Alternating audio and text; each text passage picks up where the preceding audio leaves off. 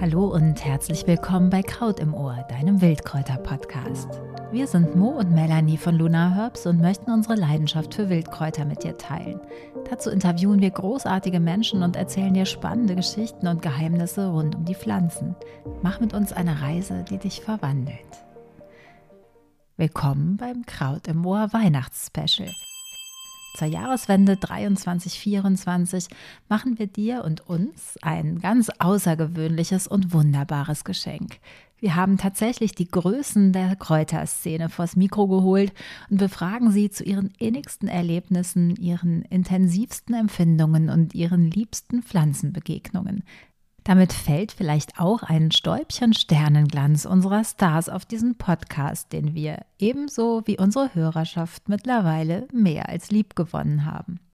Daher präsentieren wir dir ganz besondere Interviews, alle mit ziemlichem Tiefgang. Wir nähern uns existenzielleren Fragen, dem Leben und der Seele, der Spiritualität und dem, was die Welt im Innersten zusammenhält – die Hauptrolle spielen weiterhin unsere Wildpflanzen, doch sie erhalten aus dem Mund unserer Gäste einen Extrazauber. Apropos Zauber. Wir möchten dich außerdem auf ein ganz zauberhaftes Buch aufmerksam machen, das dich ebenfalls berühren wird. Unsere Neuerscheinung Krautstrauß, dein buntes Wildkräuter-Mitmachbuch, ist jetzt genau das, was du in der ruhigen Zwischenzeit der Jahre wegschmökern kannst. Gönn's dir. Erhältlich unter www.lunaherbs.de. Und jetzt wünschen wir dir eine ganz magische Zeit. Viel Spaß beim Zuhören, deine Mo und Melanie. Hallo und herzlich willkommen zum finalen Gast, der unser diesjähriges Weihnachtsspecial enorm bereichert.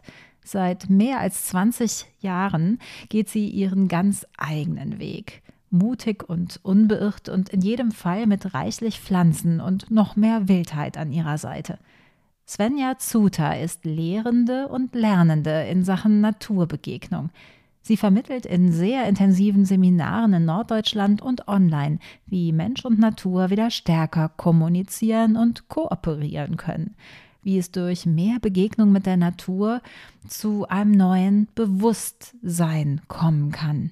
Als tough ausgebildete Biologin hat sie sich immer mehr der ganzheitlichen und spirituellen Pflanzenheilkunde geöffnet und unterstützt Suchende auf ihrem Weg zu mehr Verbindung und Verbundenheit mit dem, was in uns ist und dem, was wir am Wegesrand finden. Das unterstützt unser Podcast natürlich umso mehr, und du kannst ihn unterstützen, wenn du ihm dein Lächeln und uns fünf Sterne schenkst. Das kostet dich nur ein paar Zeilen, für uns ist das jedoch unglaublich wertvoll. Und jetzt zum Interview. Heute vom Mikro Svenja Zuter, die uns Einblicke in die spannende Kommunikation mit Pflanzen gibt. Im ersten Teil hörtest du einige Grundlagen zur Annäherung an die Pflanzen und wie eine Pflanzenbegegnung funktionieren kann und Svenja sie für sich wahrnimmt. Wir hören nun Teil 2 ihrer Ausführungen, in denen du erfährst, wie du selbst noch näher an die Weggefährten im Wortsinn herankommen kannst. Gibt es denn Pflanzen, die besonders, also du hast ja jetzt drei schon genannt, von denen ich das annehme, aber die besonders mächtig sind? Also gibt es da tatsächlich Unterschiede oder kann das für jeden ganz anders sein? Also für die einen wirklich das Gänseblümchen, für den anderen die, die, die Schafgabe und für den dritten muss es aber dann auch schon boah, mindestens eine Eiche sein. Ja, also ich würde sagen, dass ich kann da keine großen Unterschiede erkennen, mhm. vielleicht auch gar keine, weil du hast gerade das Gänseblümchen zum Beispiel angesprochen. Da würde man ja denken, das ist so ein kleines, zartes Pflänzchen. Aber wenn man sich dann anguckt, über was für eine unfassbare Regenerationskraft ja. diese Pflanze verfügt, ja. dann ist die doch unglaublich mächtig. Und eine Eiche ist auf eine ganz andere Art und Weise mächtig weil sie halt so alt werden kann und so ausdauernd ist und so stabil und so viel Geborgenheit vermitteln kann und so weiter. Und so hat jede Pflanze eigentlich ihre ganz speziellen Eigenschaften und ist da drin machtvoll, sonst würde sie ja auch nicht überleben. Also so würde ich mhm. das vielleicht formulieren. Mhm. Gibt es denn Orte ähm, oder wo man diese Kraft besonders spüren kann oder diese Macht? Ja, also das empfinde ich zunehmend so, seit ich mich mit den Pflanzen beschäftige, dass ich formuliere es gern so, dass die Pflanzen ja auch, ähm, wie die Pflanze an dem jeweiligen Ort ist, hängt ja davon ab, wie der Ort beschaffen ist. Also sowohl auf seiner sachlichen Ebene her, ne, von seinen, was da für, äh, was für Nährstoffe im Boden sind oder wie viel Feuchtigkeit dahin gelangt, was da für Sonneneinstrahlung ist und so weiter. Aber auch von der ganzen Atmosphäre des Ortes. Also was da vielleicht in der Geschichte schon passiert ist und so weiter oder wie auch Menschen mit diesem Ort umgehen. Ähm, davon wird die Pflanze beeinflusst, die an diesem Ort wächst. Und umgekehrt beeinflussen die Pflanzen, die an einem Ort wachsen, auch quasi die Qualität von diesem Ort. Und ähm, ich habe mich ja auch ein bisschen mit schamanischen Kulturen beschäftigt und da gibt es zum Beispiel die Idee auch von so Ortsgeistern. Und mittlerweile kann ich mit diesem Begriff total viel anfangen. Mhm. Und insofern können Pflanzen unterschiedlich ausdrucksvoll sein oder auch kraftvoll sein, je nachdem, an welchem Ort sie wachsen.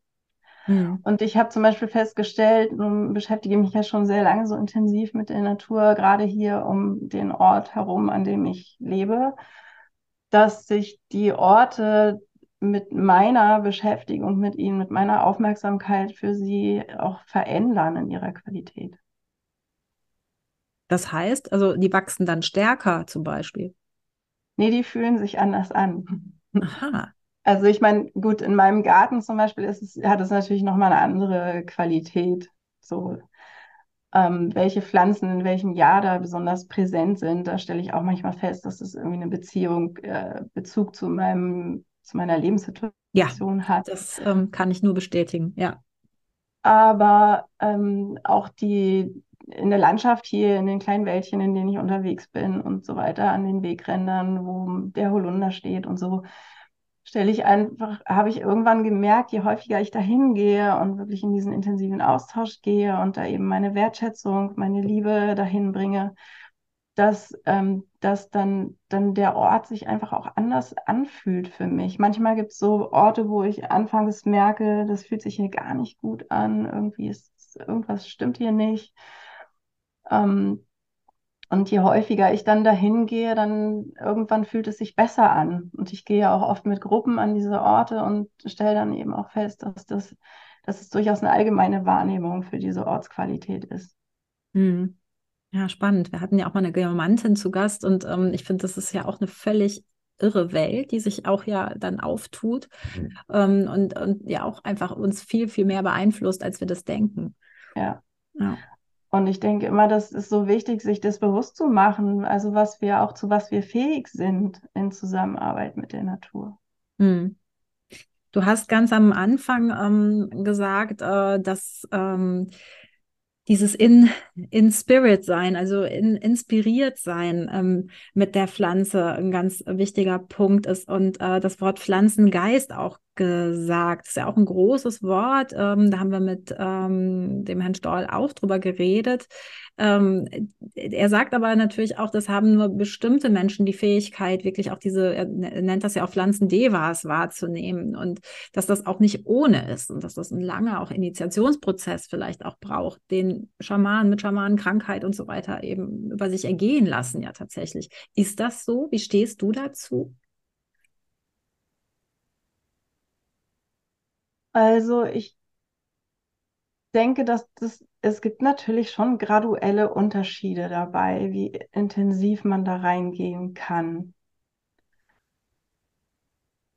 Aber ich weiß gar nicht, ob das so viel Sinn macht, ähm, darüber, das so zu, äh, zu formulieren. Mhm. Also ich sag mal so, in, ich gebe jetzt auch Kurse seit, ich weiß nicht, seit 20 Jahren oder so, leite ich andere Menschen an, eben auch sich auf diese Ebenen einzulassen. Insofern habe ich da relativ viel Erfahrung. Natürlich, mhm. aber ist es ja auch so, dass Leute zum, erst zu mir kommen, wenn sie schon was Gewisses mitbringen. Ja. Ähm, insofern gibt es da sicherlich, es gibt natürlich gibt es Menschen, die da überhaupt gar keine Ebene haben, sich damit zu verbinden und das ja auch gar nicht wollen. Mhm. Aber ansonsten habe ich festgestellt, dass eigentlich jeder in Kontakt gehen kann mit den Pflanzen. Mhm. aber halt auf unterschiedlichen Ebenen. Also es gibt Menschen, die wirklich spontan äh, rausgehen und äh, sich zum Steinklee setzen. Zum Beispiel, da hatte ich einmal eine unglaublich, da hat mich echt fasziniert, eine Teilnehmerin, die hat sich da hingesetzt und äh, kam dann wieder und hat davon berichtet und hat wirklich alles, was ich weiß darüber, wie der Steinklee, welche Heilkräfte der hat, wie man den einsetzen kann, ähm, hat sie erzählt, dass der Steinklee ihr das erzählt hat. Und es stimmte alles. Und ich habe sie dann gefragt, ob sie vorher was über diese Pflanze wusste. Und sie sagte nein. Ähm, und dann gibt es halt andere Menschen, die kommen nicht, nicht so sehr über diese, diese Ebene der ähm, unserer normalen Sinneswahrnehmung, unseren fünf Sinnen hinaus. Aber das macht ja auch gar nichts, weil allein ja. das ähm, kann uns zu unglaublich wichtigen und interessanten Erkenntnissen bringen. Also weil auch diese Vielfalt in der Natur immer wieder sich anzuschauen. Jede Pflanze ist irgendwie komplett anders und hat so eine andere Kombination an Eigenschaften und ähm, da lernen wir immer unglaubliche Sachen. Also die, die, ich sag mal so, die mit einer der simpelsten ähm, Erkenntnisse eigentlich, die man immer wieder hat, wenn man draußen mit den Pflanzen ist, ist zu sehen, dass oft an den Pflanzen gleichzeitig was Lebendiges ist und ein paar tote Äste oder ein paar tote Blätter, so wie bei mir zum Beispiel mit der, mit der Birke, was ich eingangs mhm. erzählt habe. Ne? Oder der Holunder ist so ein Paradebeispiel dafür, weil der immer wieder so aussieht, als sei er komplett abgestorben und dann treibt er wieder neu aus. Und sowas kann man so oft beobachten draußen. Und ähm, für viele Menschen ist es in, immer wieder in bestimmten Lebenssituationen so wichtig, das einfach zu sehen, dass das beides nebeneinander ist und dass eben dieses Werden und Vergehen, dass es so ein ewiger Kreislauf ist in ja. der Natur. Und äh, wie gesagt, allein, allein oder man, viele Pflanzen zeigen uns, dass so Eigenschaften zusammengehen, die wir in unserer menschlichen Kultur eher miteinander ausschließen. Ja? Dass man so wie das Gänseblümchen ganz zart und niedlich sein kann und trotzdem unglaublich widerstandsfähig und kraftvoll. Ähm, das sind einfach, das sind ja auch Erkenntnisse, die für uns unglaublich hilfreich und tröstend sind und ähm, eigentlich auch wie so eine Art Lebensberatung sind, uns ähm, genau. uns auf unserem Lebensweg irgendwie unterstützen. Das empfinde also ich gerade auch ganz stark und auch diese ja gelernten Dualitäten, dass das einfach oft ähm, gar nicht so hinhaut. Ja, dass es äh, viel, viel mehr äh, Schattierungen von, von etwas gibt, als wir uns das eben in der vereinfachten Welt so vorstellen. Also mhm. Also diese Dichotomien gar nicht so existieren, die wir brauchen oft, um, um Dinge einzuteilen, aber das ist äh, vielfach vielleicht auch in Frage zu stellen. Genau. Und das ist das, was ich auch so sehr schätze an dieser, ich sage immer gerne, ich gehe in die Schule der Pflanzengeister. Mhm. ähm, dass die eigentlich das, was sie einem wirklich immer wieder zeigen, ist halt, ähm, guck doch mal noch mal ganz anders auf die Dinge. Also sieh doch einfach mal anders hin. Und man dann erkennt, okay, es ist alles vielseitiger, als ich vorher gedacht habe. Und mhm. es gibt halt so un viele unterschiedliche Sichtweisen. Und je mehr man davon kennenlernt, desto ja, vielleicht toleranter wird man und desto mhm. letztendlich eigentlich wird man auch, man wird auch weiser dadurch. Also man, die, die Lebenserfahrung äh, wächst dadurch. Mhm. Und die ganze Vorstellung, wie Leben sein kann. Und das erweitert unseren Horizont unglaublich. Mhm. Mhm. Gibt es denn schöne Übungen, die du uns äh, mitgeben kannst, jetzt auch gerade zum Jahresende, zu der Rauhnachtzeit, die sicherlich nochmal besonders tickt? Ja, die Rauhnachtszeit ist immer, hat, ähm, fühlt sich immer sehr besonders an. Ich gebe ja auch immer Seminare zu, den, äh, zu dieser Rauhnachtszeit und deshalb ähm, bin ich da auch immer sehr fokussiert, das so wahrzunehmen. Wie fühlt sich das gerade alles an? Ähm, ja, wie soll ich sagen? Das hat für mich aber nicht ganz so viel mit den Pflanzen zu tun, sondern mehr so insgesamt mit der geistigen Ebene der Natur. Mhm. Ne, es heißt ja, dass die wilde Jagd dann umherzieht und ich finde, das kann man, wenn man aufmerksam ist, irgendwie wahrnehmen, dass es sind eigentlich immer so spezielle Winde unterwegs zu dieser mhm. Zeit. Und mhm. dann so eine sehr eigenartige Stimmung, die das auch in uns auslöst. Mhm. Und es gibt ja immer wieder diese äh, Diskrepanzen in der Vorstellung, wann denn jetzt genau die Rauhnächte sind. Also manche sagen, die fangen am 21. Dezember an oder am 24. und hören dann am 6. Januar auf. Andere sagen, sie beginnen ähm, sechs Tage vor der Wintersonnenwende und gehen bis sechs Tage nach der Wintersonnenwende. Und ich sage immer, ähm, achte doch mal selber drauf. Also, weil man spürt es wann die Zeit der Rauhnächte ist und die hält sich meines Erachtens nicht unbedingt an den Kalender, auch wenn es ja ein astronomischer Kalender ist, der naja, aber das ist wieder diese Sonnenwende zu tun hat. Genau. Das ist halt ja. wieder die Idee, wir brauchen halt eine Richtlinie und das muss jetzt am 21. Punkt genau. so viel Uhr sein. Und das ist ja das, was du auch eben sagtest. Das äh, darf halt auch meine Denkkategorien und auch meine Zeitkategorien unter Umständen berühren und verändern. Ja. Ja. Aber gibt es irgendwas, was wir da, hm, also ne, das besondere Spüren, das kann ich gerne mitnehmen, aber was kann ich dann machen? Ähm, hm, vielleicht habe ich dann Zeit, jetzt dann im Winter mehr rauszugehen und oder zwischen den Jahren habe ich frei und kann dann noch mehr in die Natur gehen, um dann Dinge umzusetzen, die du uns vielleicht mit auf den Weg geben möchtest. Es muss ja auch gar nicht nachts sein oder zur Rauhnacht sein, aber eben ähm, kann ich jetzt irgendwas als, also den, den Hörenden da draußen mitgeben? Hm. Ja, also ich meine, man kann immer, immer spazieren gehen und ähm, einfach bewusst wahrnehmen, wie sich die Natur draußen zeigt. Im Winter kann man das natürlich ganz überwiegend mit den Bäumen machen, weil das meiste andere dann nicht mehr so da ist. Vielleicht mag das für den einen oder anderen auch ein, ähm, leichter sein, also diese sogenannten Übergangszeiten, auch gerade auch zum Beispiel die Morgendämmerung oder die Abenddämmerung, sagen Menschen, dass es ihnen dann leichter fällt, sich auf so eine ungewöhnliche Begegnung einzulassen, weil unsere Wahrnehmung halt ein bisschen eingeschränkt ist, ähm, also anders fokussiert ist als so in unserer Alltagswahrnehmung. Aber ich, also ich muss jetzt mal sagen, ich finde es schwieriger im Winter mit den Pflanzen in Kontakt zu treten, mhm. weil sie einfach nicht so präsent sind. Also sie haben sich ja dann auch zurückgezogen. Mhm. Also sie haben ihre Kräfte ja dann auch irgendwie eng an oder unter die Erde zurückgezogen.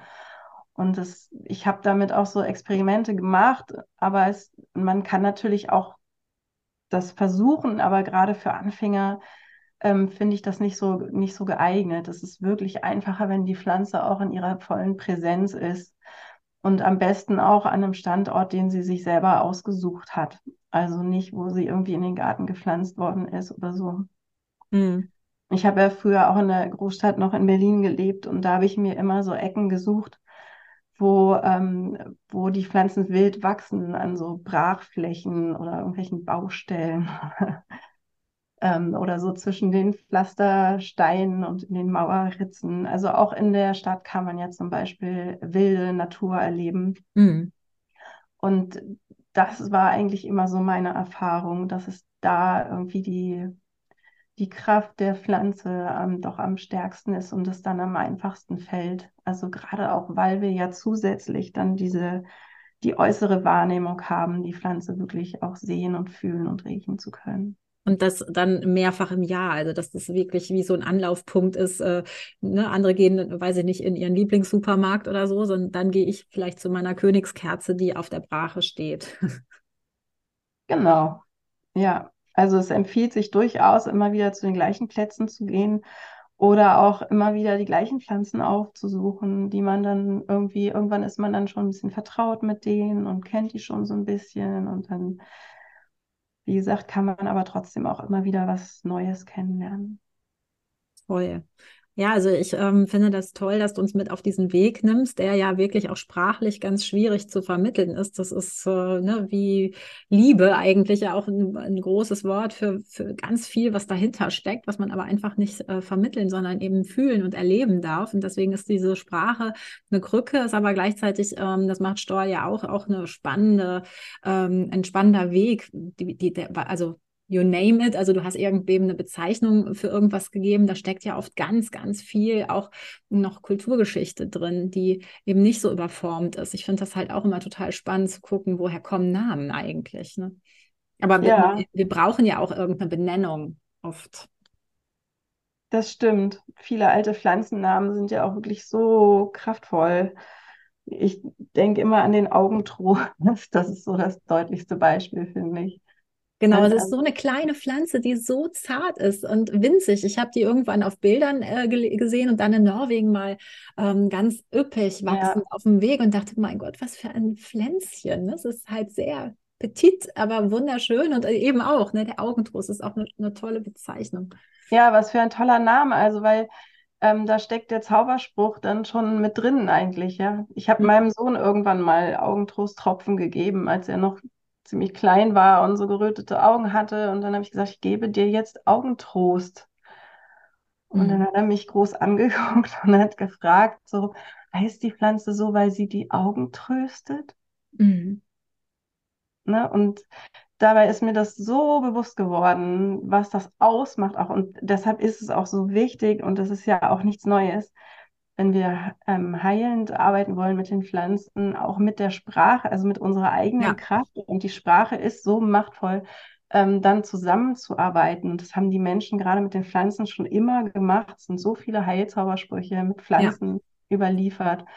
Das ist so ein spannendes Thema. Und gerade deshalb finde ich das auch so spannend, dass in diesen Pflanzenbotschaften oft so interessante Formulierungen stecken. Also ich arbeite ja wirklich selber auch gern mit Sprache und deshalb schreibe ich auch gerne Bücher.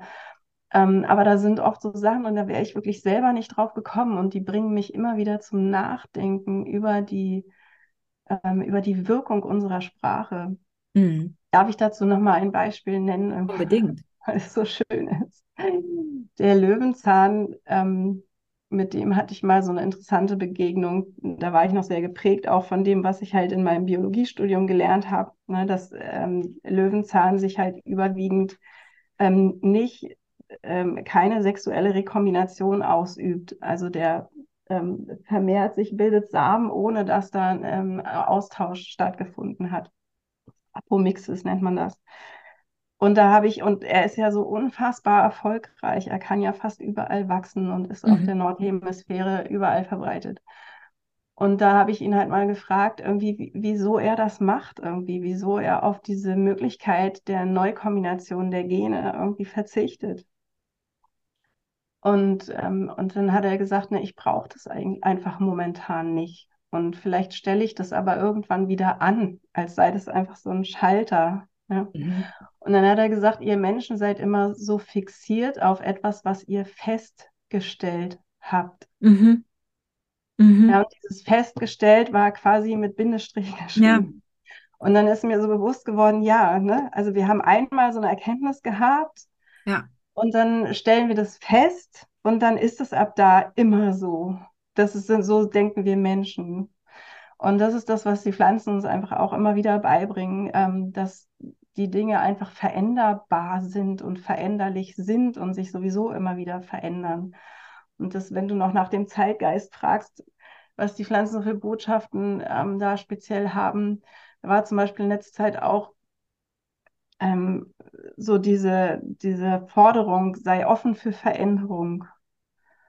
Und ähm, ich so gedacht, naja, bin ich ja sowieso immer wieder und den Spruch kenne ich ja auch schon, aber dann war so noch, so noch, kam es noch so drängender hinterher, sei noch offener für Veränderungen. Mhm. Ich glaube, das ist wirklich auch eben so ein Ding für unsere Zeit. Wir müssen einfach das akzeptieren, dass Dinge sich schneller verändern, als wir das gewohnt sind. Und äh, gucken, wie wir selber flexibel sein können, um damit umzugehen. Mhm. Ich hatte jetzt, ähm, weil wir eine Ausstellung über Biotechnologie, äh, über Bionik ähm, machen, mich mit Pilzen beschäftigt. Und ich finde, das ist auch so irre, weil Pilze ja so eine ganz eigene Kategorie sind und äh, so dermaßen aus allem rausfallen, was wir eben als Denkmuster haben. Und die mal hier, mal da eine Symbiose und da ein Knotenpunkt, aber dann wieder nicht. Und irre Netzwerke. Und ich fand das so bedeutend, was ein Pilzmyzel einem erklären kann, über Gesellschaft auch. Äh, da bin ich noch am Anfang, aber ich fand das halt irre auch.